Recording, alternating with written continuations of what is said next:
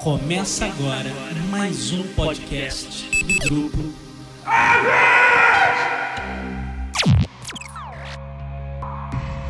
Set a course for the neutral zone. Warning, we have entered neutral zone. Warning, we have entered neutral zone. Olá pessoal, bem-vindos ao Zona Neutra, o podcast muito além da imaginação. Aqui é o André Gordirro, seu anfitrião. O programa de hoje será sobre A Torre Negra, a adaptação da saga de Stephen King para o cinema que chega agora ao circuito. Eu converso com Rodrigo Salem, da Folha de São Paulo, não só sobre o filme e os livros de Stephen King, mas também sobre Highlander, Blade Runner e até Kenobi, o filme solo do Mestre Jedi. Então, venham conosco.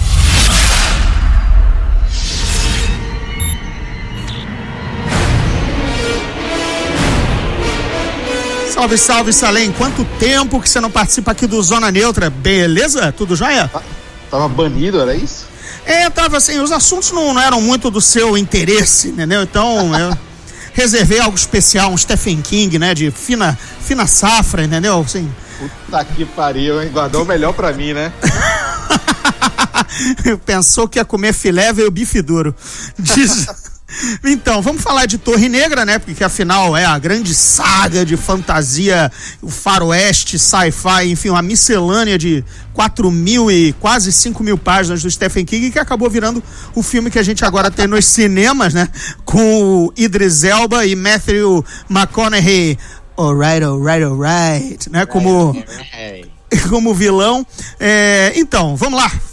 Eu vi, tu viu, vamos começar a puxar essa história daí. Você não acha engraçado que, assim, o filme vai exatamente contra tudo que foi feito em termos de saga nos últimos anos? É, normalmente, os livros são pequenos e aumentam, certo? Justamente. Esse é exatamente o contrário. Virou um filme com menos de 90 minutos. É, não, e, e quando na verdade o, li- o- a coleção é, da- é daquelas que derruba estante, né? Se não Exato. tiver reforçada, vem abaixo, né? É, Exatamente. e a gente foi vendo, por exemplo, vamos, vamos pegar Harry Potter, né? Que começou um livro fino e foi virando um catatal. Os filmes também exponencialmente até divididos, né? E tudo mais pra pra dar conta. E esse, num caso raríssimo, fez-se um filme enxuto, né? E, Aham. que, e que não, não exatamente é um. Não é nenhum dos livros, na verdade. Ainda, ainda é mais bizarro possível, né? Você. é, eu até achei. Legal, vamos lá, um approach diferente. Já que é meio que infilmável, a não ser que você comece. Enfim, comece do começo, ou tente pegar. De repente um gibi ou algum ponto daquele livro todo pra transformar, ele é complicado. E eles resolveram fazer uma abordagem meio que uma história inédita, né? Ou como como o Roland conheceu o, moleque, né? Enfim, é- aí parece que é uma parece que é um prólogo, mas parece que é uma sequência do que você, do sétimo livro ou do último livro. Sinceramente, eu acho que ele até ficou um filme, é, digamos assim, é estanque, assim, se se você realmente nunca nunca acho, acho que essa foi a abordagem dos caras.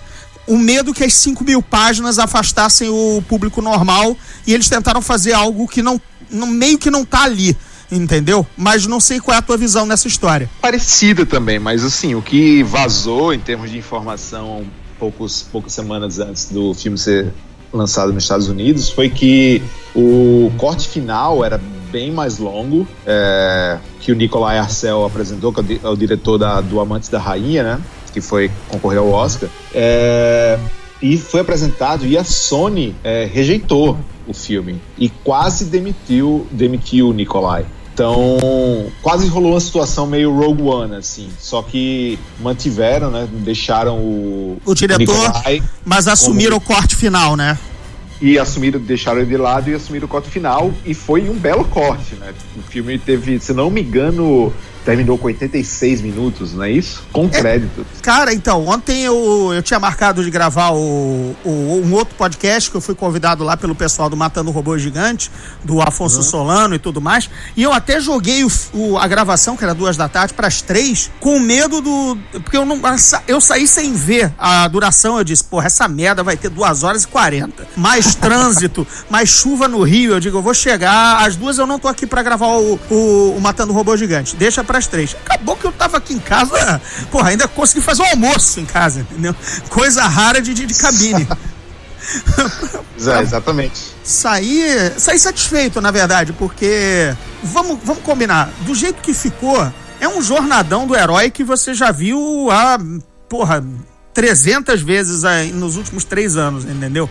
É, enfim, moleque perde a família, descobre superpoderes ou uma conexão sobrenatural, é assombrado por um homem de preto e que pode ser o Darth Vader ou qualquer outro vilão que use preto, afinal os bandidos sempre usam preto, e surge um cara que manja das paradas e é o mais velho e o coloca no caminho e o adota. É, Olá Merlin, olá, olá Luke, olá Harry Potter, olá aqui, enfim, a adoção é o Essa é uma fantasia, é uma fantasia de pobre, né? Porra, bastante, né?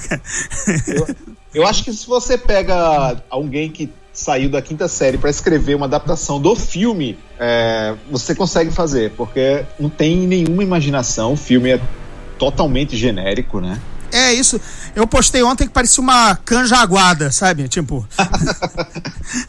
e requentada, né? Canja aguada e requentada, sabe? E com botox.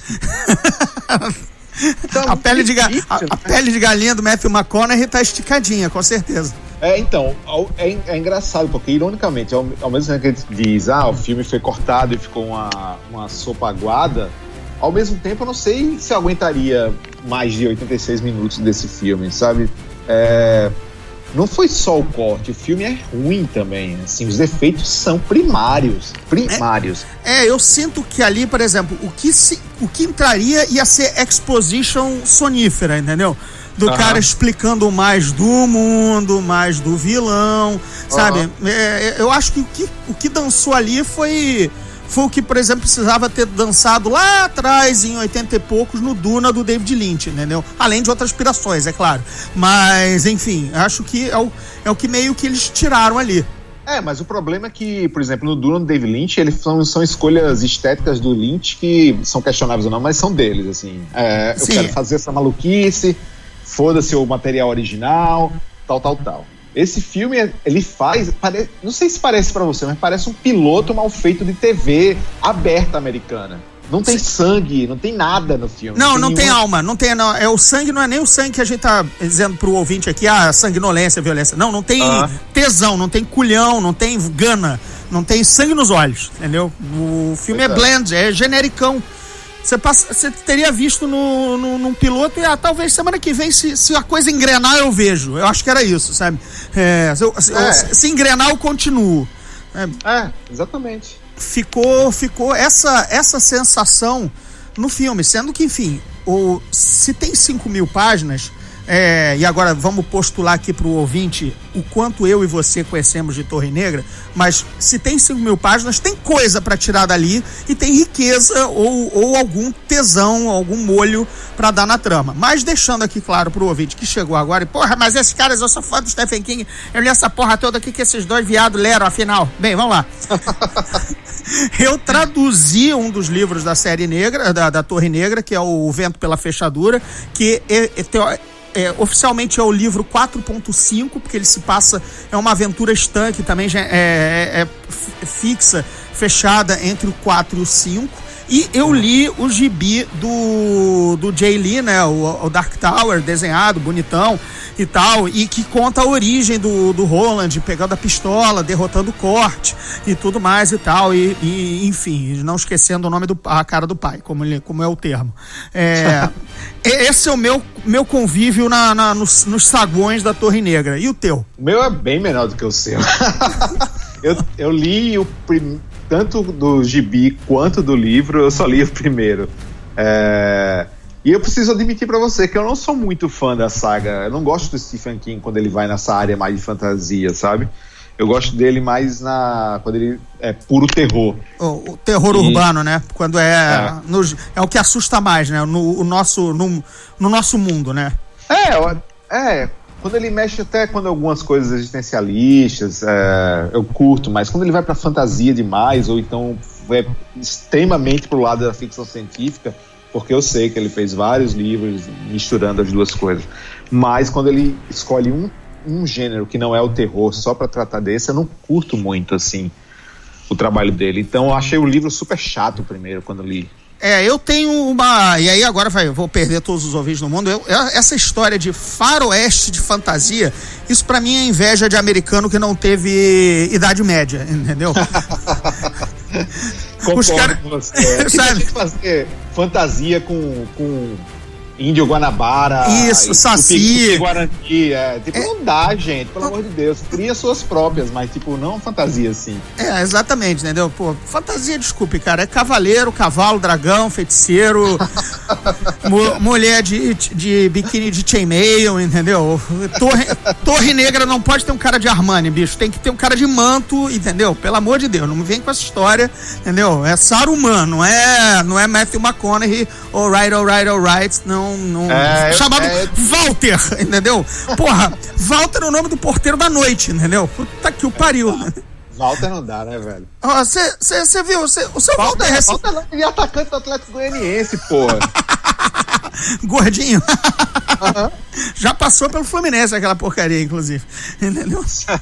imagina, uma, imagina uma remontagem da Torre Negra e entra Walter, entra ele, entendeu? Aham.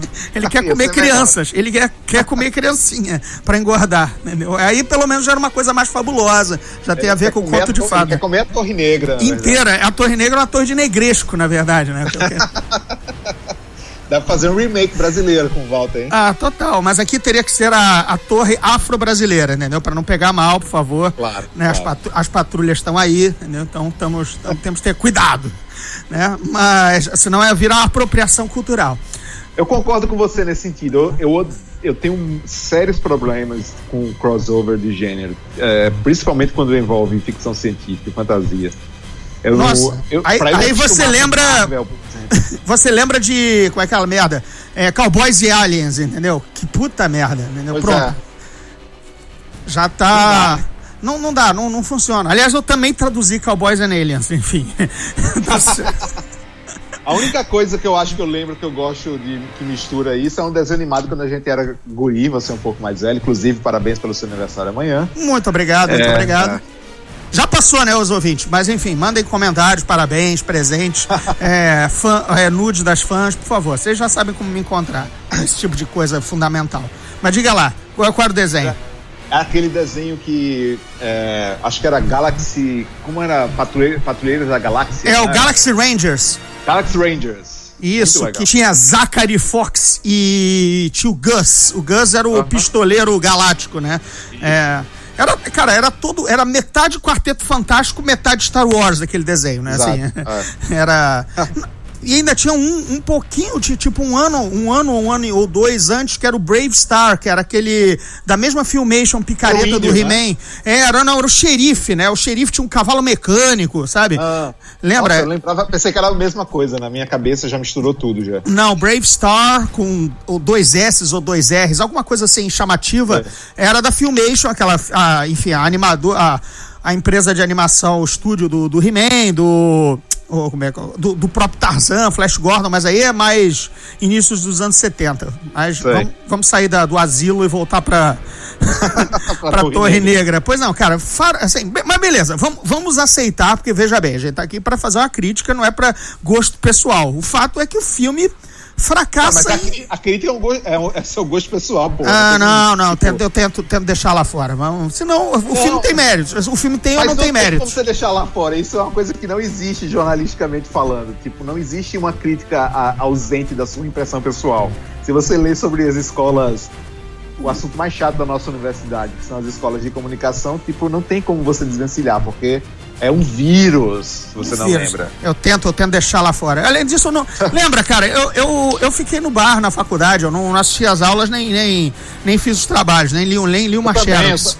só, decorei isso pra poder dizer que, que fiz faculdade. Ah, bacana, bacana, beleza. Viu, gente? A faculdade de jornalismo é completamente dispensável, mas ainda assim a gente tira onda com ela, pra, pra ficar na frente dos blogueiros. Mas. Sim, diga. É, enfim, mas e esse projeto, né, é, tá rolando há muito tempo, né? Tinha já ficou na mesa, na gaveta do J.J. Abrams pelo menos por uns três anos, né? A gente ouvia desde 2000 e pouquinho, acho que 2007, na verdade, que o J.J. Abrams estava para fazer. Depois ele abandonou, enfim, por, por franquias melhores, né? Marcas melhores. E depois ficou no Ron Howard, que curiosamente, né, herdou o filme do Han Solo, que você até puxou o assunto. Esse sim, cara, esse durou cinco anos desenvolvendo o projeto, né?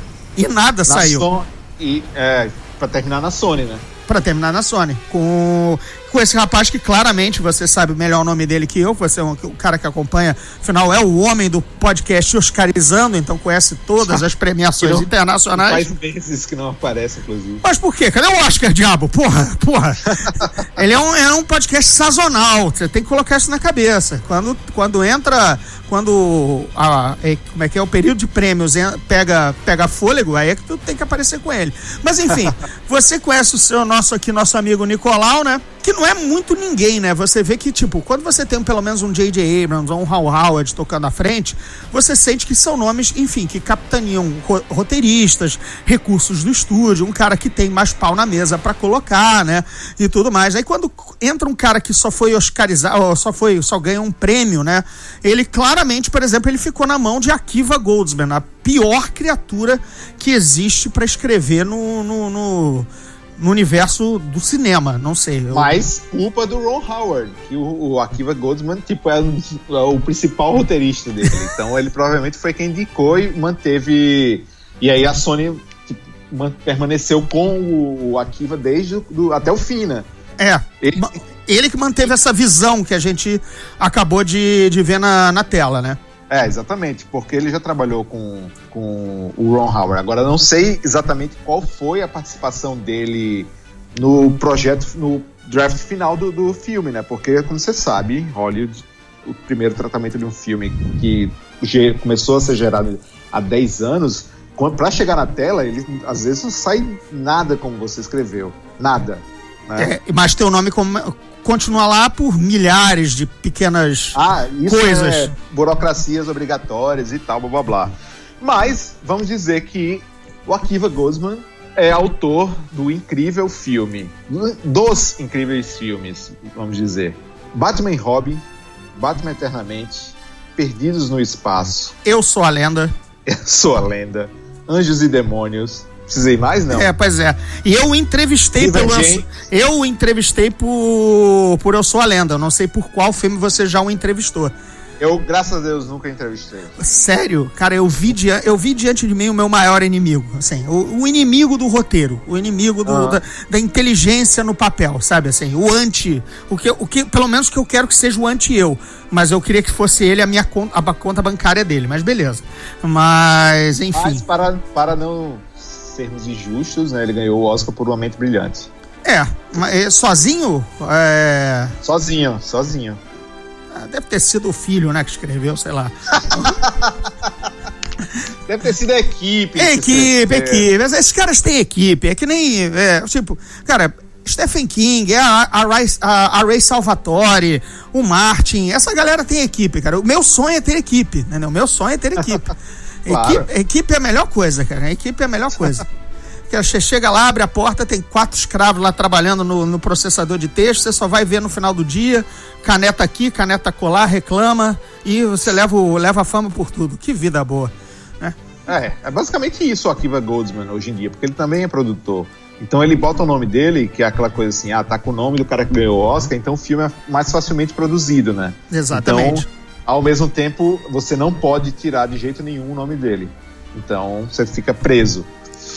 crédito para pro, pro ouvinte, enfim, crédito em Hollywood é um alavancador, entendeu? É, E às vezes até é um, também um, um- algo que prende o filme no- na mesa do cara.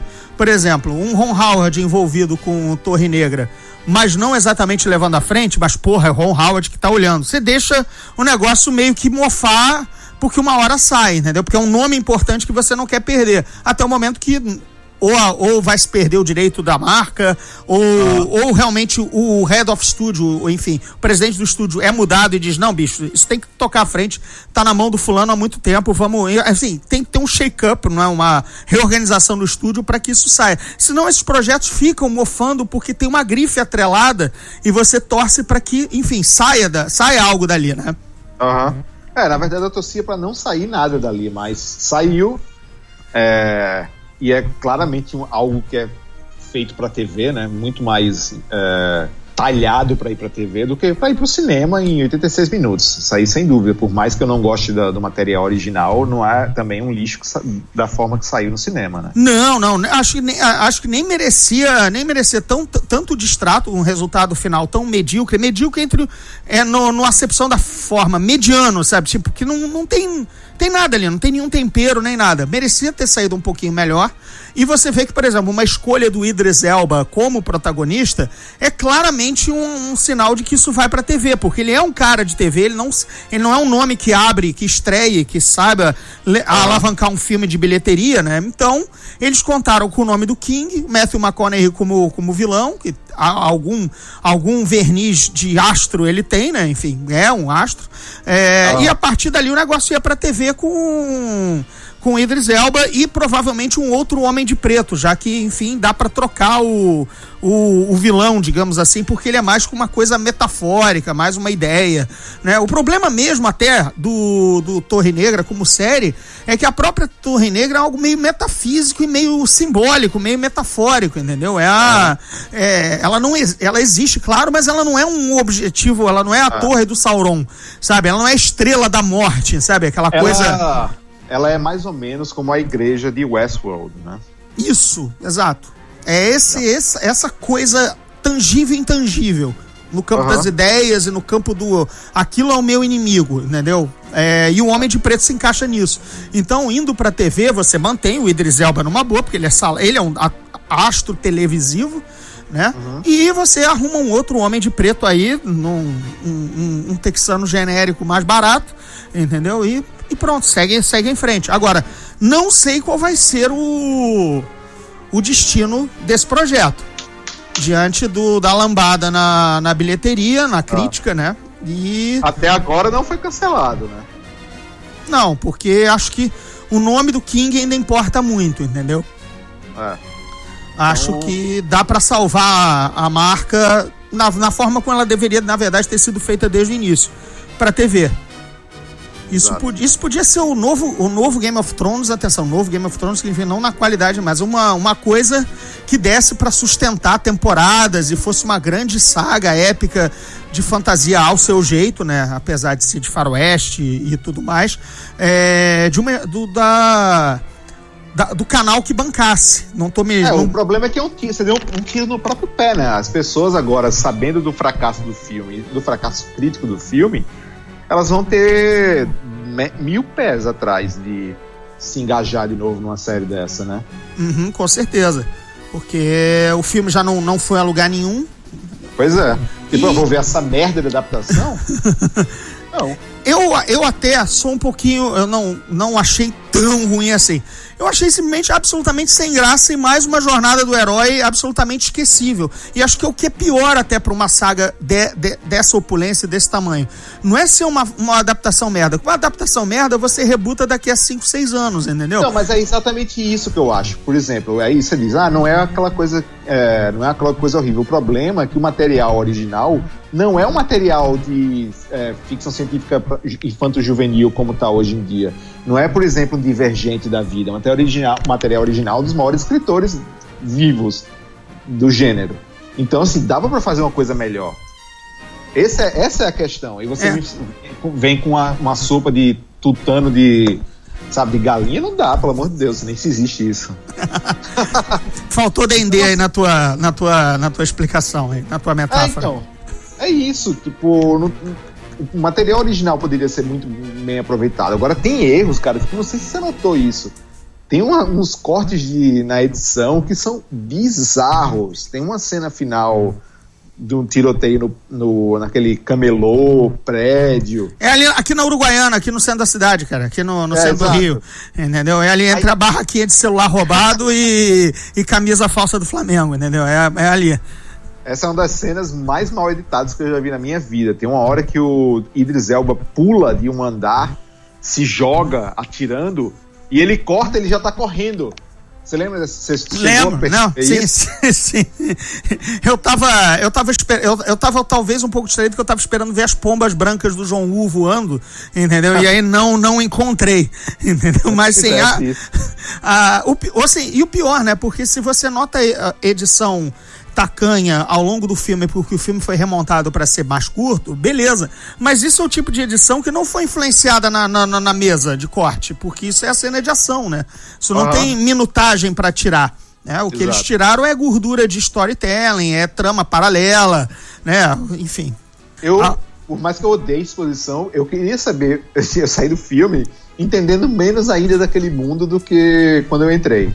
Eu não sei pra que serve a Torre Negra, eu não sei por que serve eh, as crianças pra derrubar a Torre Negra, eu não sei o que acontece com as crianças depois que elas, tipo, São sugadas, Negra. é, isso aí. é. É, eu não sei porque o menino é especial, além de ser o Neo. É, Eu não entendo nada do filme, não tem nenhum plot pra explicar nada. Eu não, não sei porque existe aquelas tribos, eu não- sei porque existem aqueles mundos, não sei nada. Não, É, nada quem, quem, plant- quem plantou aqueles portais, entendeu? Pra que tem portal? É, ficou exatamente muita coisa no ar. É, fa- faltou, por exemplo, isso que no caso, por exemplo, você falou do Neo, né? O, o Matrix conseguiu a- a- os- é, ser tão preciso no. Acho que um dos poucos exemplos de exposition correto, na dose certa, é Matrix, entendeu? Matrix te, te dá Porque é no bem ponto certo. feito. Porque é bem feito, deixou no ponto certo. Mais, seria mais, seria exagero, menos você ficaria boiando. O Matrix Uhum. acerta na, na medida. Pouco- poucos filmes desses de universos complexos é, um, é, um, é, o grande, é o grande fio da navalha, né? Explicar seu mundo. né? Explicar seu Exato. mundo é, é, é problemático.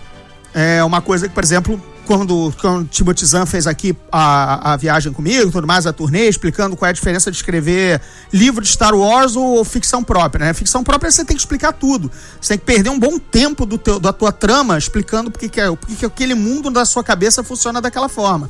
Star Wars já tá, enfim, se você está comprando um livro de Star Wars, você já sabe o que que é um hyperdrive, o que que a Millennium Falcon faz, como é um Star Destroyer, entendeu? Ele já, como o Império funciona, por que existe o Império, isso já vai não, não perca o tempo com a Exposition para isso, né? É, é tranquilo. É o que, por, exemplo, sequências de filmes é, meio que se. também já absorve essa. essa esse, tira, tira esse fardo da- das costas, né? Lá pelo quarto Harry Potter, não precisa mais explicar o que, que é o Ministério da Magia ou como por que que tem que ter uma varinha ou cacete a quatro. Isso é dever do primeiro filme, né? Ou primeiro livro. Esse, esse era o dever deste diabo deste primeiro filme. Até para conquistar um público que nunca ouviu falar em Torre Negra. É, até o Senhor dos Anéis tem seu momento de exposição, né? Por exemplo, eles pegam a narração da Kate Blanchett para explicar o que tá acontecendo até aquele momento. Tal, tal, tal. e, o- quando, e quando é necessário, o Gandalf tem sempre uma pérola do conhecimento, né? Exato. Que é o velho truque, que também acontece até na Torre Negra, é pegar o protagonista que não conhece o mundo, né? O protagonista que não conhece o mundo É, são, não, são é o- todos é da o- jornada do herói, né? É o espectador, né? espectador. Ah, o Rei Arthur não sabia de nada, o Luke não sabia de nada, entendeu? O Harry Potter não sabia de nada, o, o, o Frodo não sabia de nada, e tem que ter uma figura mais velha ou poderosa que fica dando o, o bizu, né? Como é. É isso, esse é o, é o basicão, esse é o basicão. E acontece aqui meio que não acontece, na verdade. Porque o moleque é especial por ser especial, encontra com o Idris Elba numa cena bem ruinzinha, na verdade, sem, e sem nenhum punch emocional, né? Do tipo, e- encontrei porque ele foi mijar atrás da, da pedra e deixou o, o acampamento é, desguarnecido, entendeu? E- Mas e- sabe, sabe por que isso, né? Porque você, quando coloca um personagem que é o vilão é muito mais poderoso do que o protagonista, não tem como ter diálogo, não tem como ter exposição. É como se, por exemplo, você tivesse, porque o Homem de Preto, basicamente, o Agent Smith, né? O Agent Smith. Você colocar ele contra, sabe, o Neo sem nenhum poder. Nada. Nem saber Kung Fu, nem porra nenhuma. Não tem como fazer. Se ele. Se ele é como, por exemplo, Thanos. Se Thanos chega com, com a manopla do, do infinito já pronta aqui, não tem como ter é, diálogo. Se É. ele pode distorcer a realidade ao seu bel prazer, não tem o que fazer mais. não- não- pode- você pode ser o Homem-Formiga ou o Hulk, que não tem lá muita, muita coisa. Pode ser a Jessica Jones, entendeu? Que não vai, Exato. não vai, não vai ter a mínima chance, cara. Ah, e o Matthew McConaughey é esse, é, tipo, é um personagem imponente é, demais, é, tipo, é muito mais poderoso do que o resto do mundo. Então não tem a menor graça, e você não se conecta em nenhum momento com nada, com emoção nenhuma, nem do, nem do menino, nem do Idris Elba, nem do mundo que eles estão tentando salvar. Não existe nada, nenhuma conexão emocional. É, o Idris Elba, acho que ele entra muito tarde no filme, muito tarde. É, Pelo menos me deu essa impressão, apesar do flashback ou tudo mais e tal, mas ele. é, Você investe pouco na figura do, do cara que é o diabo, tá no pôster e tá nas cenas de ação, entendeu? Aham. Eu acho que talvez tenha rolado um desespero do- dos executivos da Sony, do tipo, é, não é escalamos mal, mas eu acho que ele. Ah, acho que ele não tá ressoando como o herói do filme pra. Sessão teste, né? Executivo. Não, Não, não é isso. Tipo, a gente precisa colocar isso em, em- em linhas é, corretas. Hollywood, Hollywood é racista, certo? Vamos falar, vamos falar como, como é. Quantos filmes é, de 200 milhões de dólares são protagonizados por negros? Quase nenhum. Então você tem um filme de 60 milhões de dólares que pode dar início a uma série, uma franquia muito maior, como você adora o nome franquia. É, eu sabia, eu tava esperando. Agora Você levou meia hora de gravação pra dizer isso, talvez uns 22 minutos na edição. Então, uma média de 25. Estamos bem, estamos bem. Óbvio, óbvio que eles tinham medo de colocar um protagonista negro, obviamente. Idris Elba. Ó, claro que sim. Por que você acha que tem tanto Matthew McConaughey? Por que você acha que tem um menino como, é, como tão, tanto, com um espaço maior até do que o do Idris Elba? Enquanto o Idris Elba é o grande herói da saga. Ele é o dono do primeiro livro inteiro. Exatamente. Ele é, ele é o pistoleiro, ele é o. É o pistoleiro, é. Que é o, a porra que começa tudo. Ele é o rei Arthur do diabo do, do, do, do, do Stephen King, porque as armas dele foram feitas com aço da.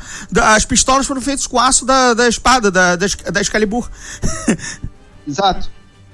Então, assim, é isso. Esse é o problema, sabe? Se ninguém quer tratar porque. É, porque é. feio, é feio tratar, mas é isso. Eu acho que eles esconderam, perdão o termo, esconderam o negão. Entendeu? Quiseram, quiseram dar uma. Ó, ficaram apreensivos no marketing, no, no- na, na chefia da Sony, e esconderam o herói, só porque ele é, enfim, negro. Então não castava, não elencava como negro, ou chamava o Smith, cacete. Porra, sabe? Porque aí, ah, beleza. Não, ele, ele garante, ele tem. Ele abre filme, ele, o, o povo não tem rejeição com, com, com ele como protagonista negro. Entendeu? Pois é. Ou coloco, coloco, coloco, colocava um Denzel, ia repetir um papel a lá, a lá livro de Eli, entendeu? Ficava tranquilo. Pronto, beleza. Mas Ah, mas isso, isso mostra, tipo, como o projeto inteiro é errado, né? Num ano que o filme mais bem sucedido, é, veja bem, não foi o que rendeu mais, não é a maior bilheteria, mas o filme que mais lucrou esse ano é um filme completamente é, feito por um diretor negro, atuado por negros, né? Que é o Corra. E, pro- e provavelmente até agora, não sei se é pra você, o melhor filme do ano. ainda, ainda é Dunkirk, mas eu é, adorei Corra. Ah, então. É uma bobagem isso, sabe? Se você faz um filme bom, não tem isso. Óbvio que não existe mais Star Power, você concorda? Uhum, não, Como Star Power morreu. Vídeo Tom Cruise que não se acerta tirando Missão Impossível, que é a marca, na verdade. Exato. Só pro mercado internacional que ainda faz algum reflexo. Mas é- ainda é, é- já é irrisório hoje em dia. E Só aí, quando você- quando você tem um nome, né? Quando, cara, eu queria ver mais Idris Elba. Cara, ele é excelente, ele é, ele é magnético, ele é, enfim, diabo, não preciso ficar aqui jogando, jogando confete no Idris Elba. Era, porra, eu queria ver mais Idris Elba e, e ele ma- tá escondido no filme. Ah. Não, o Idris Elba, tipo, fez Beast of a Nation, que é um filmaço. E eu acompanho ele em Luther, que é uma das minhas séries preferidas, apesar de eu morrer de raiva daquela porra daquela polícia de Londres que não carrega arma. Mas, cara, eu adoro, assim. Agora, se o filme fosse. Ele foi junto, afundou junto com o filme, não tem jeito. Por mais que ele seja um bom ator, Matthew McConaughey também é um grande ator. Quer dizer, tem, quando é bem É. dirigido, né? É. É canastrão, vamos lá. Canastrão, canastrão com momentos. Eu não, É. não, diria, não diria grande ator, acho canastrão com momentos. Mas beleza. é bem dirigido, ele, ele, ele entrega, assim. Por o True Detective, por exemplo. Sim, sim. E ele tem um dos melhores memes da história da internet. Hoje isso é um avaliador de caráter, né? Na verdade. né? Qual é o meme? é, é ele chorando vendo os Testela, que entra em Ah, qualquer sim, meme claro, que você claro, queira. claro. Né? entra em qualquer situação que você queira.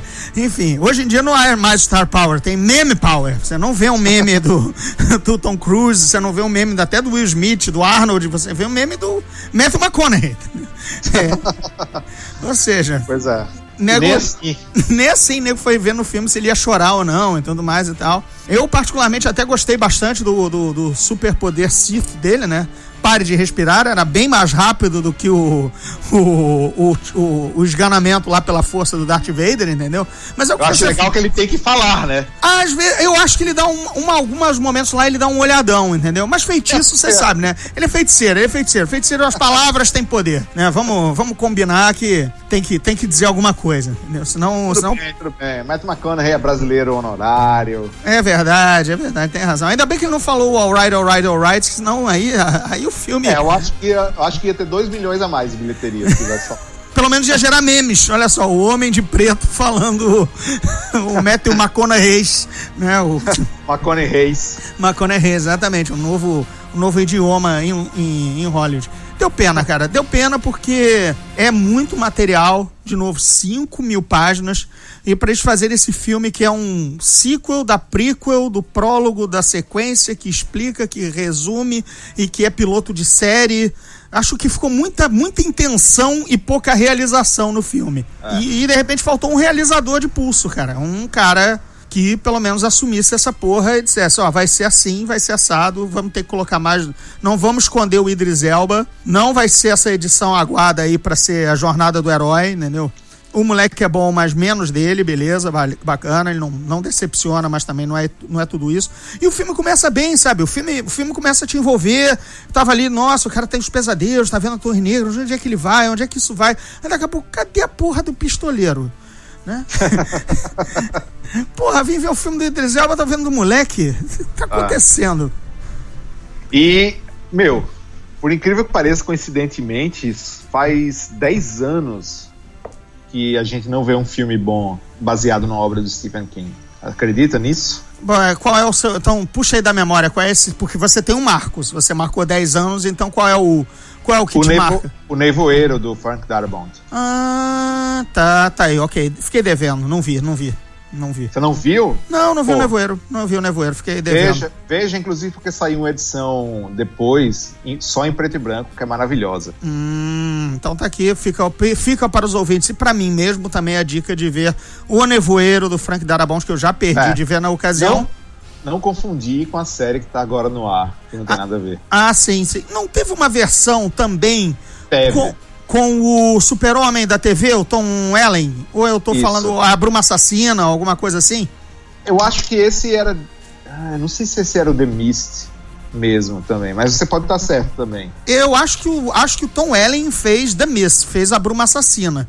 Mas agora a gente só vai ter que esperar o It, né? O Pennywise, a volta, a volta ou pelo menos a volta ao, à cultura pop, mas pela primeira vez no cinema, né? Já que a minissérie que cravou o nome do, do personagem, todos os memes envolvendo também o Tim Curry e tudo mais, na verdade, uma, é, uma, é um produto de TV. É. Mas muita gente falou assim, quando o, a Torre Negra saiu, que, ah, mas todo filme do baseado na obra de Stephen King é ruim. E assim, isso é uma de ignorância extremamente, tipo. A maior imbecilidade que você pode pro- provavelmente falar na cultura pop é isso, né? É, mas olha só, não é de todo errado, porque na verdade tinha uma fama nos anos 80, né? Os filmes Não, costumavam ser fracos. Sabe? Todos. Comboio do Terror, o próprio o próprio Christine, Cujo, são filmes menores, né, que nunca renderam Sim, mas, mas o que eu tô falando é que existe. A gente. Olha, veja bem, você tá só alguns.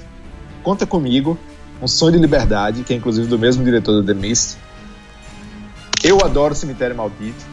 Louca Obsessão. O Iluminado, que apesar de próprio Stephen King odiar o filme, porque não tem porra nenhuma a ver com, com o livro, né? É um, uma- um clássico do cinema. talvez por isso. Viu? Por isso. Olha você ajudando a, a- a- ao, próprio argumento que você quer derrubar. Não, mas é brincadeira. Milagre. Uhum, sim, ele tem um, ele tem, ele tem um histórico Na de hora- erros e acertos. Na hora da Zona Morta, pelo amor de Deus, maravilhoso. Uhum, na época que todo o filme se chamava Na Hora por conta de A Hora do Espanto, né? Exatamente. A partir do sucesso de A Hora do Espanto, nós temos A Hora do Pesadelo, um, um, um, um título que nos assombra desde aquela época. Tem A Hora do Lobisomem, que inclusive também é um livro do Stephen King, você lembra? É, que se chama Silver Bullet em inglês. Aham. Lembra? Corey Haim enfrentando um, um, um lobisomem, mas aqui passou com uma hora do lobisomem, né? Aí tinha a hora de tudo. O Então, roteiro foi do próprio Stephen King, né? No filme, não. eu creio que sim. Por acaso, esse é um filme menor que funciona muito. Eu adoro um filme do Stephen King cha- chamado Needful Things. Eu não sei se. Não tô lembrando agora o nome em português, mas tem um dos demônios, um dos diabos mais bem construídos do cinema, que, claro, é, do monstro é, Max von Sydow, né? Max von Sydow faz o demônio, é, o diabo em pessoa, e ele tenta, atenta, né? Provoca, faz cair em tentação o Ed Harris. É um filme minúsculo, acho que de 93 ou algo assim, é, entre 89 e 93, Needful Things. Eu Não acho lembro. que é Relíquias Macabras ou Pequenas Coisas Macabras, um negócio desse. É, esse é, quer dizer, enfim, ele tem erros e acertos, claro que alguns erros, alguns fracassos com o nome do Stephen King marcaram bastante, mas é uma grande besteira, porque, enfim, só a espera de um milagre já, já deveria sanar essa má impressão, mas você listou aí pelo menos uns quatro ou cinco, além da Ah, tem espera do mais, né? Sim. Carrie também. é que ficaram marcantes os, as bombas mesmo, as grandes bombas, né? Ah. O próprio passageiro do futuro, né? Aquela. Enfim. Aham. é, determinadas coisas. É, é uma grife que. Como ele carrega a grife, né? Ele, ele é de uma obra de Stephen King. Aí fudeu, cara. Porque se o filme for ruim. hum, a, a lama, a, a merda escorre pro nome dele, entendeu? Bate no ventilador e vai pro nome dele. Aí, aí começa, né? Nossa, tem o horroroso apanhador de sonhos. Apanhador de sonhos. Ah, é o Dreamcatcher, né? Viu? Então, É. a gente pode ter um programa só do Stephen King aqui de e você vê bem, o Torre Negra vai para vai para o hall da hall da tristeza, né? hall da hall da desgraça, hall da Aham. vergonha, hall of shame, não o hall of fame, entendeu? Infelizmente. E Exato. é esperar a série, se vier a ter, eu acredito que vá ter. Eu acredito que é o, é o tipo de coisa que o nego vai tentar salvar, ainda tem, tem, tem formato, tem um formato televisivo que é outra, outra parada, talvez re- acabam, re- acabem reduzindo o orçamento, não sei se o Idris Elba volta, entendeu? O tipo de coisa que vai, vamos ter que esperar. É, até agora ele tá na- na- confirmado na série, mas não existe ainda, nem começou a produção, né? Então, não sabe. É, tem que ver como vai ser a, a volta do filme em vídeo, de repente, até porque o mercado de vídeo não existe muito mais, mas enfim, mas pelo menos em stream, ou, ou qual Uma vai ser. especial. lesão especial, né? De repente, aquelas horas perdidas, né, do Torre Negra, o filme fique melhor, ou seja, tão menos genérico, né? Que Algum agora filme pra você que você viu a edição maior ficou, tipo, bom? Ele era ruim, ficou bom? hum, não, ruim é, nu- acho que nunca procurei ver um filme tipo, OK, vamos lá. OK, OK. Levanta a mão. O Sei. Demolidor do, do Ben Affleck, a versão estendida. Cala a boca! Não, não é o ficou, é ficou ruim que ficou bom. É, era ruim, mas agora é, é ruim mais longo, entendeu? é, é estendido, ora. Ora, era o que Não, me prometeu, pô, tem que ter ficado bom. O único filme que eu vi que muda de ser ruim para bom completamente foi o que eu vi foi, a- foi o Cruzadas, do Ridley Scott. Ridley Scott. E foi isso. É, eu- eu duvido que a Negra vai ser a mesma coisa. eu não arrisquei realmente a versão estendida do, do Cruzada. A maioria das versões estendidas, é, acho que é um, um exercício mais de. Como é que é? Aquela coisa de, de, de- ego de diretores, né? Aham. É, no caso, alguns se beneficiam de fato, apesar de sim, serem obras de fôlego. Os Senhores do Anéis, o, o Senhor dos Anéis é o, é o clássico, realmente. Eu não consigo ver mais a versão enxuta, entendeu? A, a versão estendida é a que vale, explica mais coisas, tem momentos mais bacanas do livro reintroduzidos. É, entendeu? mas para quem é mais pra quem leu o livro, né? Assim, Uhum. eu concordo com você, mas eu sou completamente suspeito, então não posso falar. É, por isso que eu citei. Eu não eu tô aqui, não, não convido as pessoas à toa, entendeu? Eu, eu sei que botões apertar. entendeu? Eu já, não é um pop-bola. já, já tinha apertado aqui o botão do Senhor dos Anéis, estava piscando aqui na mesa, e foi só soltar. Eu já sabia que você ia ficar animadinho, entendeu? É, não, mas o filme eu, também concordo. Eu acho ele melhor em versão estendida, mas eu, eu ad- admito que nesse caso é mais o meu fã o fã em mim falando isso. Já, por exemplo, eu, eu encarei a versão estendida do Hobbit, mas eu não Nossa. tive nem coragem de ver a- a- as estendidas dos outros dois capítulos, entendeu? Mas. Foi basicamente isso comigo também. Você sabe que pra isso acontecer É. tem que ser ruim. Pois é.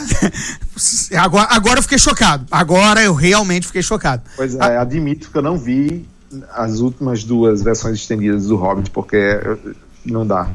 É, então aconteceu mesmo comigo, que foi bizarro, assim, porque eu vi o Hobbit, beleza, e aguentei a estendida, mas depois que o negócio desandou tremendamente, eu disse, nossa, pelo que eu vi no cinema já chega.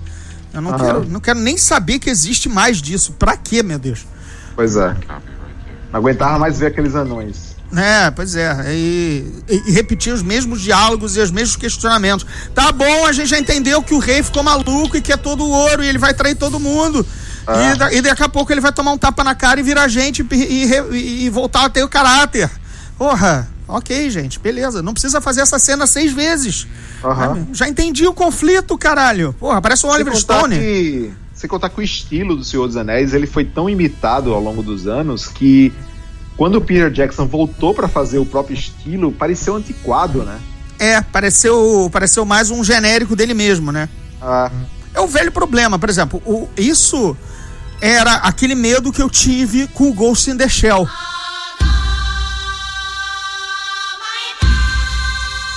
Porque todos os filmes fizeram tanto aquilo já, chegou tão depois do, de- do que a, da obra pioneira que todo mundo bebeu na fonte, né? Tudo bem, Blade Runner não bebeu Ah. na fonte de, de, Matrix.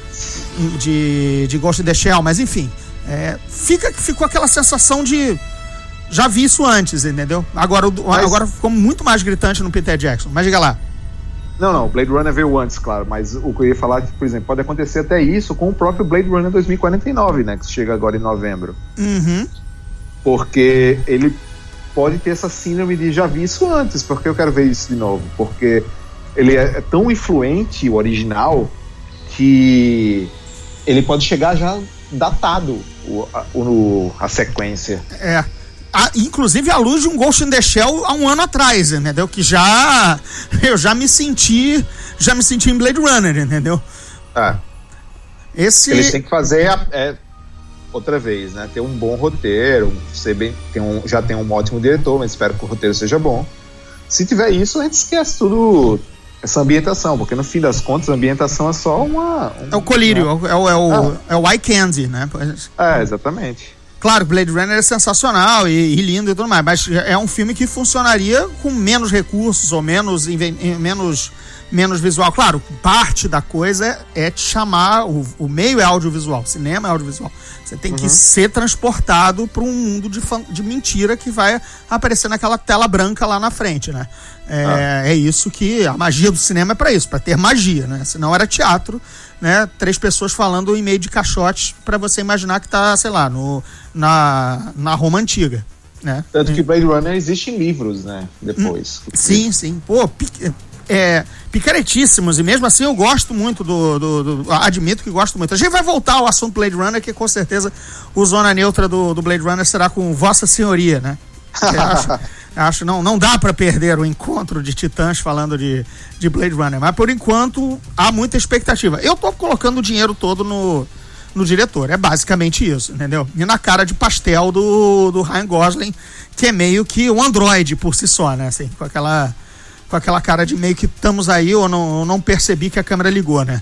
Assim, ele- É, ele já é. Na minha visão, o fato de você ter escolhido Ryan Gosling é basicamente você dizer. Contratamos um, replicla- um replicante. Exato. Não, se, é sério. se tem um personagem que entrega quem, a, quem ele é, né? Exato. Se ele não for replicante nesse filme, vai ser uma grande surpresa pra mim. É, é o que, Um replicante de nova geração, essas coisas do tipo. Mas vai ser. É, é o casting que entrega. Isso o finado e grande Rogério Dust, maior crítico de cinema de todos os tempos aqui do Rio, é, falou quando viu o, o quarto do pânico e viu o Forrest Whitaker na, na quadrilha. Eu disse: Pronto, eu sei, é ele que vai entregar. O Forrest Whitaker sempre foi gente boa. Sempre foi. É, é ele, com essa cara de bonachão, esse olho caído, tristão, ele vai arregar. E quem é que arrega na quadrilha? Porra. É, é como o Jared Leto. Você tem certeza que o Jared Leto é o vilão do filme? Exatamente, entendeu? Cara, Mas porque- eu preciso dizer que eu falei pro produtor, em plena filmagem, eu disse: Vocês não vão matar, matar o é, Han Solo de novo, não, né? Então, se ele, se ele matar Harrison Ford, tipo, vai ser contra o meu pedido em pleno set de filmagem. Olha, eu, pra mim, o Harrison Ford, coitado, Harrison Ford não tem que morrer, não. Pelo contrário, ele vem tentando fazer isso, aliás, várias vezes ao ano, né? Com sua, com a sua mania de Nossa. ser piloto de avião. Mas eu estou naquela, por favor, matem todos os personagens do, do Harrison Ford. Sabe? Hum, sério, enterra, cara, já tá ficando vergonhoso, entendeu, pô? Han Solo, Han Solo já foi na hora certa, aí o Rick Decker, o Rick Decker tá, cara, eu, eu vejo o Harrison Ford ali, tá dando, tá dando ve- vergonha, cara. Com aquela camiseta da, da- de pijama da CIA que ele usa, entendeu? Ca- Cadê o estilo do Rick Deckard, cara? Ficou Sabe? pobre, porra. Pô, ficou... foi morar. Foi, mo- O cara foi, foi mo- morar no interior. foi morar no. Que é- que é um robô. Você acha que é fácil? A vida? Não, e ele foi morar no interior de um iluminado, né? Vamos lembrar ao ouvinte que as cenas finais de Blade Runner são, são, são travelings, é, sobra, sobras de um Sobra do- iluminado. Entendeu? E o Stephen King, já que Do a gente Stephen tá, é, unindo as coisas. E engraçado, porque não tem porra nenhuma a ver com a região do, da Terra naquela época. Não, não. Aquele traveling é todo com em pinheiros. Lindos, lagos, né? Arborizados, né? Enquanto a Terra é toda, tá toda fodida no, no Blade Runner. Não, eu adoro aquilo, adoro. É, é, é daquelas incongruências que faz o filme mais charmoso, entendeu? Ah, é, sim, é. é... Teríamos tantas histórias se não fosse isso. Não, talvez. Olha, olha só que montagem foda. Imagina se todas aquelas cenas que a gente viu do trailer do Blade Runner, né, que o Ryan Gosling foi lá resgatar ou procurar o, o- o Blade Runner perdido. Aham. Ele não tá, na verdade, no hotel do, do Iluminado, que ele finalmente chegou e tá habitando lá sozinho com a Rachel, entendeu? Nossa, olha, vai ser incrível, hein? olha que foda, com aquela direção do Villeneuve, o hotel tá abandonado também, tá. Aham.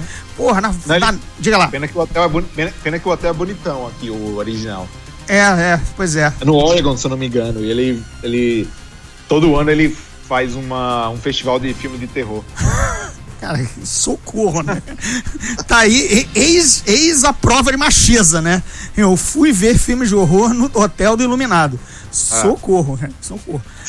Cara, aquele, aquele é um filme que você já olha esquisito pra corredor de hotel, e a gente frequenta muitos, quando tá meio vazio, assim, de madrugada, né? Assim, aquela coisa, É. aquele, aquele infinito tapete de mau gosto, assim, levando pra, sei lá, 40 portas. Aí sempre vem merda na cabeça, sempre vem merda na cabeça, por causa do Iluminado, né? Exato. Essa é a tal da magia do diabo do, do audiovisual. Né? O, cara, o cara sabe fazer. Tem gente que não sabe. A gente vai esquecer do. Esse é o problema. O, o Torre Negra é esquecível. Sabe? Você acabou, tá bom, beleza. Qual? Qual? Isso, isso, exato. Pois é, 5 mil páginas, uma estante quase derrubada, entendeu? O Magnum Opus de Stephen King tá lá em todas as resenhas do, do- da, da obra e tá bom. Sua tradução tão bem Né? feita. Porra, cara, agora vamos, vamos lá, já que, já que entramos nessa seara. O Vento pela Fechadura foi uma das traduções mais difíceis que eu fiz. Por quê? Meio de uma série que eu não li, só tinha lido o gibi, né? Um monte de termos e o pior, nenhum dos livros, a- aliás, a série inteira mudou de tradutor várias vezes. Inclusive eu era um deles, mais um na- no, no Bololô. Ou seja, não tinha nenhuma consistência de termos. Sério. É uma e mudou de mudou não só de tradutor como de editor ao longo também do tempo Caramba. porque ela é muito ela é muito longeva né então também é, enfim mudanças no, no mercado editorial e aqui no aqui no Brasil né durou dois anos numa editora você já agradece então imagina não te- deve ter sido uns quatro editores a, a série cada Aham. um chamando o seu tradutor de confiança e estilos e coisas resultado quando eu peguei aquilo tava uma maçaroca de termos que não batiam eu, te- eu perdi mais tempo na pesquisa do que Nossa. traduzir, porque traduzir, beleza, era, era o, enfim, diálogos, era inglês para português. Claro, claro. Mas quando entra no, no, no, no, no- mundo, né? Cara, Aham. é, isso que é, você tem que é como fazer tradução de Dungeons and Dragons, né? Não tem como, você tem que respeitar. Exatamente, o que, que é, como é Fireball, se, se, como se chama o Underdark, enfim, você tem que manter o negócio. Senhor dos Anéis, mesma coisa, Harry Potter, mesma coisa. Imagina, não pode mudar o nome do, do, da, do da, da- Ah, mas qual é o nome da escola? Ah, agora em um livro tá Slytherin, outro tá Sonserina, hoje, tá- hoje tá outra coisa. Não, tem É, que manter. Não pode, é. Então imagina, cara, sério, é uma tradução que eu fiz mais pelo nome do King, porque, porra, não, meu nome tá associado ao Stephen King, tá tal coisa. Mas, cara, não valeu a grana, porque eu demorei mais de um terço do tempo e era mais pesquisa. Eu fiquei com todos os livros abertos aqui, PDF pirata, o que, o que desse pra pesquisar mais rápido, sabe? Tipo, é. E. Cara, não ficou ok. Não ficou um trabalho pristino porque a série tá uma bagunça. Não, eu entendo completamente o que você está falando. Imagino o inferno que você passou, porque eu passei por algo em menor escala com a Star tradução Trek. da história do Dungeons and Dragons. Porque ele tem várias, é, várias editoras no Brasil também, né? E Exatamente. várias edições, tipo, que mudam a versão americana também. Então foi, foi foda. É, lembrando que o Salem é, traduziu um dos livros essenciais para quem gosta de RPG, que é o Dados e Homens, né?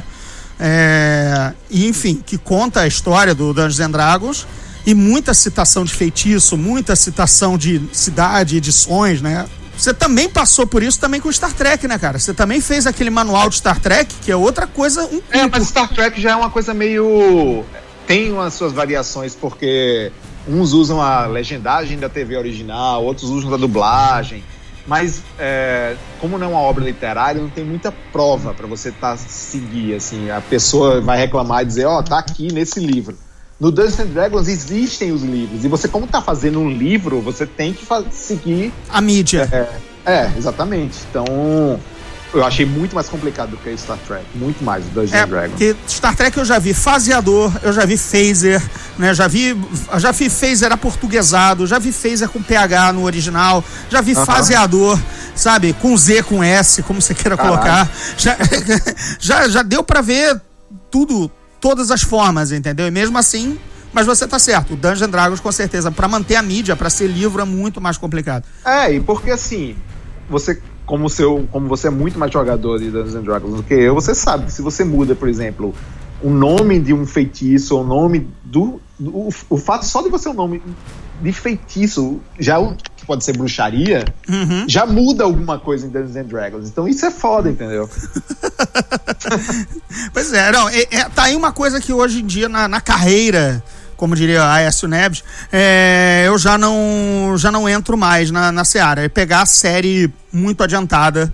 Só peguei porque o, valia, valia a grife King porque, e, e Torre Negra, associar o nome à, à série de alguma forma. Porque é um. É, é mais difícil do que condensar de repente a série toda no filme que a gente acabou de ver. Eu, pelo menos, há poucos dias, você há algum tempo. Bem, eu acho que a gente matou, né? Matamos a Torre Negra, derrubamos. Mas eu Quem fiquei. matou foi a Sony, não é? Mas eu fiquei devendo pelo menos um comentário sobre bingo. Alô, criançada, o povo chegou! Né? O filme do palhaço Bozo, o Bozo cheirador, né? Que vai. Você não teve, você não teve como ver o filme aí fora, não, né? Não, não, não. Não- Apesar de conhecer todo mundo envolvido na produção, ah, não. Pois é, pede pra Catarina, nossa grande Catarina, arrumar um jeito de você ver o filme de, de alguma forma. Porque Você tá, gostou? Tá, gostei, muito bacana. Biografia correta dentro, dentro, digamos assim, da fórmula de biografia, né? Até porque não dá muito pra fugir, o cara tem ascensão e queda, como, como toda, até uma figura polêmica. Se o cara é só ascensão, não tem por que contar a história, né? tem que ter o drama aí, no caso, a história dramática do cara que começa querendo sucesso, se esconde Claro. por trás da, da, da identidade do Bozo sem poder contar pra ninguém e mesmo assim leva uma vida de arruaça até que, enfim, toma o choque de realidade e deu no que deu. O, o, personagem me esclarece só um pouco, eu não lembro direito. É, é, é baseado no do, só do, do Luiz Ricardo ou é. Não, outros? é, não, é do Aníbal Barreto. Acho que é. Aníbal Barreto, é Isso, isso? é isso, é Aníbal Barreto. Esse, e- é essa a história deste Bozo. A O Luiz desse... Ricardo não era, então, tipo, também envolvido com, com droga, essas coisas. Não, não, não, não, não. E nem, os, nem o ótimo e boa praça Charles Miara, que era o Bozo do Rio. O Bozo Tá. do Rio era o Charles Miara. O Bozo de São Tá. Paulo era esse Aníbal Barreto, que piroca total. O filme é muito legal. Em, ah, é, em claro, teve que mudar o nome pra Bingo, mas tem a figura. E tem muita coisa dos anos 80, mas muita escolha que você vai curtir. É, adianto pra você e pro ouvinte. Que, por exemplo, tem um produtor americano, né? Que é o cara que é o dono da marca Bozo, né? Da marca, Sim. no caso, Bingo, que tá fazendo o teste. Quando ele fala, as legendas com ele eram aquelas velhas legendas amarelas de VHS da Ah. SIC Vídeo. Que boa sacada, hein? Cara, que boa sacada. Eu tava emocionado em ver aquilo de novo. Eu achei que eu nunca mais ia ver aquela legenda amarela, sabe? da- com, com- com a tipologia da SIC Vídeo, cara. Cara, muito legal. Muito legal. Legal. O filme manda ajustar o track antes de começar. Aparece certificado de censura, entendeu? Da época, sabe? Com aquela. cenas impróprias disso, aquilo, só para tal horário. Com mesmo. Cara, é- esses pequenos detalhes saborosos, a trilha. a- tem duas trilhas, né? Sempre aquela velha história. A trilha incidental orquestral, que é muito boa porque é só synth, é só sint- sintetizador, é total RPM, entendeu? É total. Stranger Things. É total Stranger Things, era o que a gente. Era o som da época, né? Tava passando o tiro da pesada no, ah, no domingo e você só ouve os tecladinhos do, do Harold Fattelmeier tocando, né? O teminha do Axel Foley. Então. Eu vi é- Hi- Highlander ontem. eu sei, aí- vamos entrar aí, vamos segurar. O Zona Neutra não acabou, vamos, vamos parar em Highlander. Para tudo, eu ia me despedir, mas não dá. Mas enfim, e tem a trilha, claro, de canções, que é isso, é aquele que é uma escolha muito legal do diretor, né? Tem, tem esses humanos do, do, do grupo do Supla, né? Do o Tóquio, né? Era Sim, Tóquio, sim. acho que era Tóquio. Garota de Berlim, né? Garota de Berlim, isso. Aí vai entrar, vai entrar no Spotify, não só a trilha, como uma seleção do diretor, do Daniel Rezende, de, de músicas que ele ouviu ao escrever e dirigir o filme. Então. Legal. Vai ser bem bacana. Tomara que a trilha incidental entre, que é aquela coisa que raramente entra, mas eu gostaria de ouvir aquele tecladinho que tá muito bacana, entendeu? Enfim, legal, era um filme que eu torcia bastante. Daniel Rezende é o primeiro filme dele como diretor, né? Inclusive. Ele é o editor que concorreu ao Oscar pelo Cidade de Deus. Exato. E fez Água Negra com Walter Salles, fez Tropa de Elite, Tropa de Elite 2, Cidade dos Homens, Robocop. Exato. Então, é, o ano que meus pais saíram de férias, então ele é o principal Montador. é, montador do Brasil, né? Não, esse cara é muito, muito bom. É, gostei. E, só pra terminar ele- com ele sobre ele, ele vai fazer é, o filme da Turma da Mônica, né? Isso, é o. É o. Como é que é? O feio. Não, não, é o. Oh, meu Deus. Fatos ou fábulas? Ah, tô me esque- esquecendo. Se-. Sidão Mas comentou. quem- mas só pra, tipo, esclarecer, ele não escreveu o filme, tá? Quem escreveu o filme foi Luiz Bolognese, do Bicho de Sete Cabeças, História de Amor e Fúria, As Melhores Coisas do Mundo, tal, tal, tal. Ah, isso o bingo. Isso, o, É, não, o é. do Bingo. É, não, quando, ele- quando eu falo o que, que ele ouviu escrevendo, enfim, mexendo no roteiro e trabalhando o texto e realizando, montando também, tem todo, vai ter toda uma trilha do Spotify. Fiquei muito contente, cara. Eu quase cheguei a fazer o, o pressbook, né, a, do filme, mas era aquela coisa Aham. do tipo, é, pressbook você sabe, né, tem que entrevistar todo mundo, tudo mais, era aquela dedicação de dois meses pra preparar um câmera. A massa eu tava com tradução, enfim, Star Wars tava fazendo o Throne, então ficou, ficou impossível. Mas, mas, mas, mas, mas, voltando à seara da fantasia, deixando a palhaçada de lado, né? Ou talvez Luiz não. Bolognese, só um segundo. ele, tem, ele tem um projeto de biografia também sobre o Marcelo D2.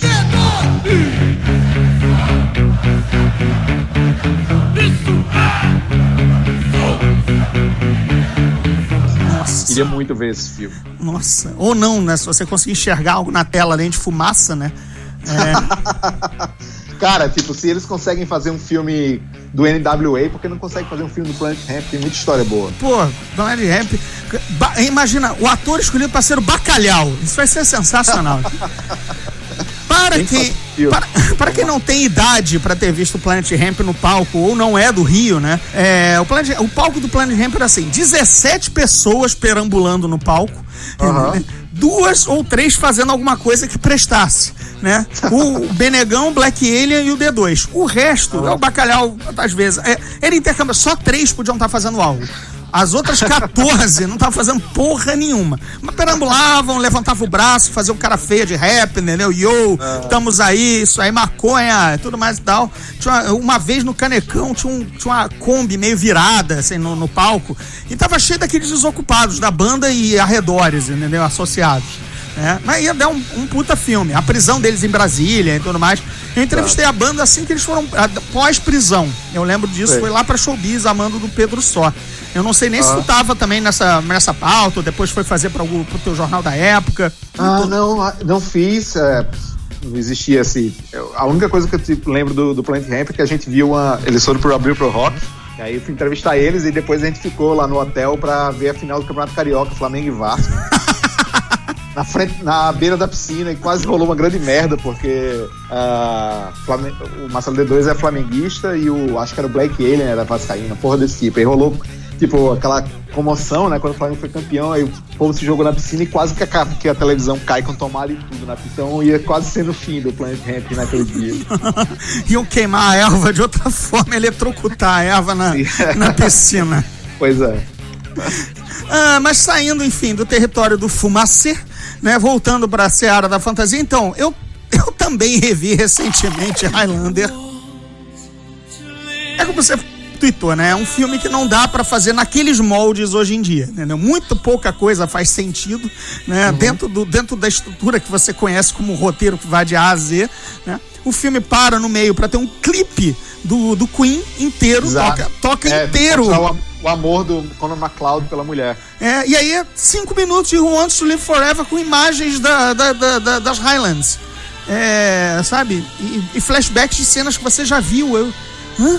Mas não sei, era uma época. Era muito, cara, era muita cocaína. Muito mais do que hoje, entendeu? No- no- no- nos estúdios, naquela época, pra é fazer um filme né? desse. Porque na minha cabeça, a Highlander é, era tipo. Ou como fala aqui, Highlander, né? Tipo. Uhum. é, era um filme mais sério, cara. Eu comecei a ver o filme e o filme é muita zoeira. Cara, é, é impressionante. Tem uma hora que, ele, que o vilão, que já é grotesco, o vilão, Uhum. tá lutando com espada e chega o carinha da submetralhadora com a Uzi, né? Pra Isso. matar ele, ele não consegue. E aí ele pega um carro que tá no meio de um beco com dois velhinhos. Isso. Num beco olhando a luta, do E- nada. Aí do na- mundo- Ele arranca o tampo. É, ele arranca o tampo, tira o velhinho. E a velhinha fica, oh, o que está acontecendo? E aí ele leva, e aí ela começa a gritar, como se estivesse tipo no filme dos Trapalhões. Isso, ela fica em pé no carro. Daddy! Daddy! Rescue me! e aí ela começa a se agarrar no capô do carro e o bichinho se levanta. E é bizarro, velho. E é aí faz bizarro. aquela curva, faz aquela curva aberta, né? Quase que um drift com a velha saindo do carro, entendeu? Vira perna longa, né? Não, porque é, cada vez mais eu me, eu me toco que o, que o Kurgan, o vilão, é o perna longa, né? Porque. bizarro, velho. Não, esse, é- essa parte, essa parte não faz nenhum sentido. Não faz nenhum sentido. Não faz sentido nenhum. Agora, você quer puxar da cabeça e saber qual é a conexão entre Highlander, ou Highlander, e Ameaça Fantasma? Não. Então, o imortal negão, o Castagear, que o, que o Highlander encontra Que- na ponte e é o que morre no beco, Que, que morre, aham. é, duelando com o Kurgan, depois que, com, o com o metralhador maluco, aquele cara é o Capitão Panaca, o segurança Ah, é? da, da rainha da, da, da, da Amidala. Que, na verdade, em português ficou chamado Capitão Panassi. Panace, exatamente. Panaceia, né? O cara, exatamente. Então, o Capitão Panaca é o Castagear, o cara que ele encontra na ponte, depois, da- depois daquele flashback engraçadíssimo dos duelos na França, que o... Hilário. Também é outra coisa de Dimocó, né, cara? Cê- cê- Total. O cara é o guerreiro fodão, daqui a pouco ele tá bêbado, sendo morto 12 vezes. É, é, é- é- é bizarro. É bizarro. Agora, funciona, funciona com, funciona com, com, com o, Sean, o Sean Connery, né? Num momento Sean Connery fazendo espanhol, veja bem, né? naquela cena clássica que o que o que o Kurgan chega falando Ramirez, né? Ele leva três minutos pra dizer o nome do tem três ex Ramirez. Aquilo é ótimo. I- I- my cut hasn't improved the voice, né? Que, ele deu corte no pescoço, sabe? Cara, aquilo e a melhor cena de intimidação da história do cinema. Você Qual? tem ela na mente? Qual? O Kurgan está saindo do motelzinho Poeira, né? O cara, o cara do balcão fala lá, aê, aê, é, ele chama ele de Rockefeller, né? Porque ele é cheio da grana. Aí, Rockefeller, a Candy disse que você gosta da parada quesada, hein? Aí o cara, o Kurgan para de costas, de costas a 5 metros do cara e, e intimida. Never speak to me again. Sabe? Ele- ele- tipo, quem é que intimida alguém de costas a 5 metros de distância? E o cara se pela tudo. Nem o Arnold faz isso, nem o Terminator faz isso, cara. O Terminator dá uma palavra de uma ordem, uma palavra de efeito, mas olhando cara a cara, entendeu? Não, o Kurga é muito mais foda. Não é à toa que é difícil é, readaptar, atualizar esse, essa franquia pra hoje em dia, né? Porque foi uma, foi uma série de super sucesso, né? Ele teve até, até, até série de TV mesmo. Desenho teve. animado, cara. De, é, é, gibi, sabe? Tem umas É. coisas assim, Mas inacreditáveis. ninguém consegue fazer pra hoje, né? Porque você vai ter que encontrar um, um tipo de estranheza que não existe hoje em dia, né? No cinema. Não, assim, você sabe quem tá eternamente elencado como o Kurgan, né? Tá esperando só o filme andar. É o. Rock? Não, é o Dave Bautista. O Dave Bautista tá Ah. no, no projeto pelo menos há dois anos, que eu saiba. É, um bom.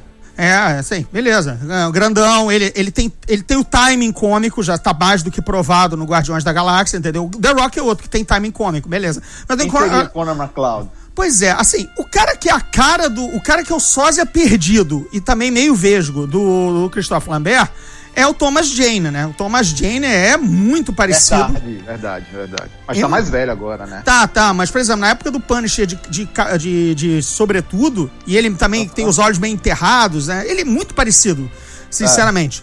Com, com- com alguns traços físicos até impressionam. assim. Ele bem- então seria, pra mim, o, o Conor McLeod perfeito, entendeu?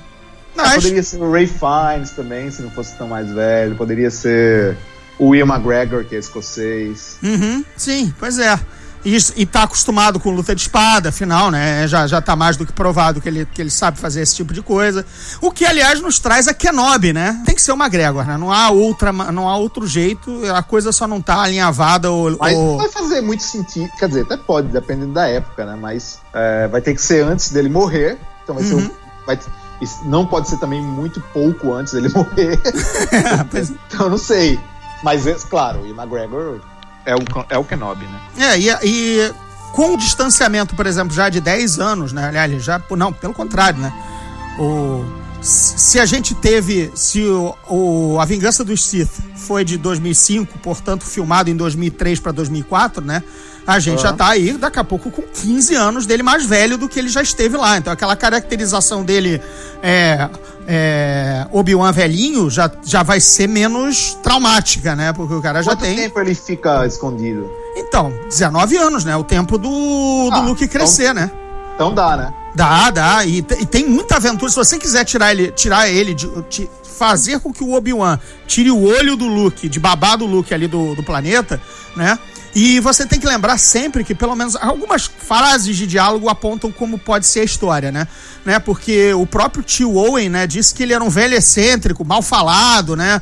É, tudo mais. Então, pra, pro, cara, pro cara ter chegado ele não ficou um eremita tranquilo, porque o cara já era falado por Tatooine, né? Como tido como eremita. Exato. Então ele fez alguma coisa. Ele não ficou só numa, numa casinha olhando pro Luke. Não, ele era um eremita É, excêntrico. Vai, vai ter que ser uma coisa meio Sete Homens e um Destino, né? Uma É. coisa desse tipo. Então, se você chegou a ler o livro, o livro Legends, que não vale mais, mas que saiu, tra- saiu até traduzido, é um grande Shane, é um grande. Os brutos também amam. Ah, é, um, exatamente. é um faroestão em Tatooine, entendeu? Aham. Você tem toda aquela riqueza criminal pra usar, Jabba, entendeu? A presença imperial, o, o Obi-Wan é, tentando in- também.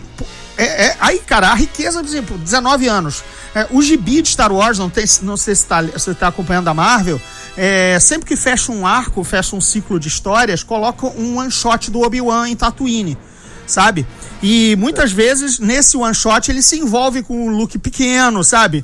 Fe- impede o Luke de fazer merda. É, Então, tem, tem 19 anos do cara ali. Tudo bem, que é o planeta Tá. mais chato e, e sem, sem graça do universo. Porém, é Ah, e tem outra coisa também, ele não pode se revelar tanto. Ele pode ficar usando sabre de luz, mesmo ele usando o poder dele mental de Jedi, apagando a memória e tal, blá blá blá. Exato. É, não pode sair também. Mas como, como um autor esperto, né? E você sabe para que público você tá fazendo, e tem que vender boneco, e tem que ser um filme com ação, mesmo que ele seja mais pro faroeste, mas vai ter um duelo de sabre de luz. Isso é. Isso tá. O sabre não vai ficar escondido. claro. É, Não, Sta- claro. é Star Wars. Já, já basta o Rogue One que não tinha um sabre de luz, né? Já Rogue basta o filme do Han ter um- Solo que não vai ter um sabre de luz. Entendeu? Então. Não, mas tudo bem. mas É o que eu, é o que eu digo. Se você mostra muito, o, o impacto da primeira aparição se perde, né? E aí a gente sabe que a primeira vez que um sabre de luz aparece em Star Wars é aquele impacto, né? Ah, sim, mas por outro lado, você viu que o próprio Rogue One já cometeu isso. Porque a- o, o Vader mais impactante de toda a sua carreira no cinema é a de Rogue One. Tudo bem. né? Eles... Não, sim. Mas não é em Tatooine, né? Não, não é, não é. Mas ele, mas, por exemplo, na, na, na própria Estrela da Morte, ele, em questão de alguma. Em alguns cinco dias, ele virou um robô, um, um ciborgue caquético, né? Porque quando ele vai enfrentar o Obi-Wan, ou então ele é muito gentil em enfrentar o velho mestre e se segurar, né? Porque ele tinha, há cinco dias atrás, ele passou um corredor inteiro de gente, o rodo, né? Aí quando ele vê o velho mestre dele, e não, o velho tá cansado, tá puxando da perna, eu vou, eu vou pegar leve. Eu não vou dar uma de corredor do, da nave da Leia, eu vou, eu vou, eu vou só dar, só vou dar umas aparadas aqui só. Pois é. Vou café com leite, né?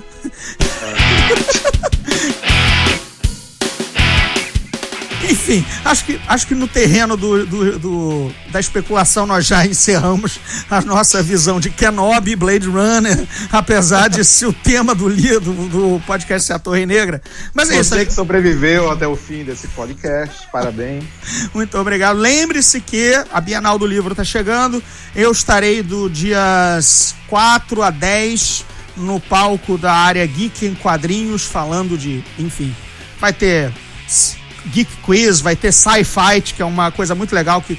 Cada um no palco vai escolher um, um, um- um astro da ficção científica e vai ver se vai se derrotaria o do parceiro e vai ter Fernando Caruso, o Rex, Anderson Gaveta, o Afonso Solano, todo mundo no palco com, comigo. A gente fazendo essa bagunça para animar a área Geek em quadrinhos. Eu vou também autografar os Portões do Inferno, dia 10, último dia da Bienal, lá no stand da editora Rocco, às 19 horas. Ufa! Legal. Estarei Né? lá. Oba, chega aí, Salem. Pô, você sabe, né? A casa não, não falta Real, abrigo, real. não falta abrigo no Rio de Janeiro pra você, né? Não falta pra gente, nem que seja ir ao Maracanã ou pelo menos ver um Fla-Flu no, no boteco aqui perto. Quando essa, quando essa porcaria de time deixar de ser amarelão e chegar a alguma final, eu estarei aí. É, a melhor coisa de ser anti- anti-flamenguista é, é seguir o Salem. Por favor, siga o Salem no, no Twitter. Diz aí o teu handle, é arroba Salem ou R Salem?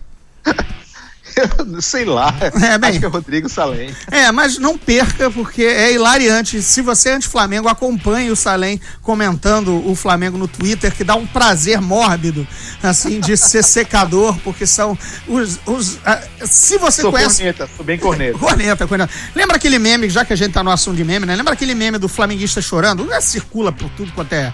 Todo mundo tem um meme do time adversário de. de- É, eu, não- é, eu possivelmente nunca vi porque eu não sou do time adversário. Pois eu é. que todo time tem o seu cara chorando do- Isso. por algum- alguma eliminação, algum rebaixamento. Né? É, exatamente. Então, sempre quando eu vejo o- os teus tweets, eu vejo aquela imagem mental daquele meme. entendeu?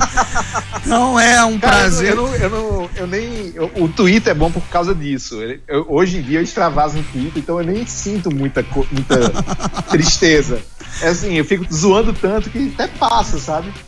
É, né, o Twitter é um bom. É um bom é- é- ele deveria ser, é, deveria ser indicado na, nas- nos, nos salões de terapia, nos consultórios. É terapêutico, entendeu? é. Com certeza.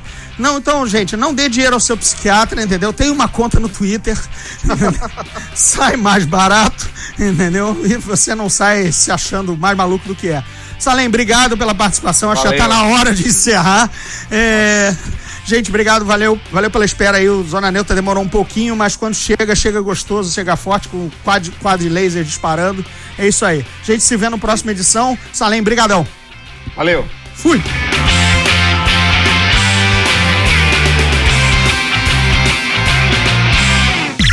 Esse podcast é produzido pela Fulano de Tal Produtora.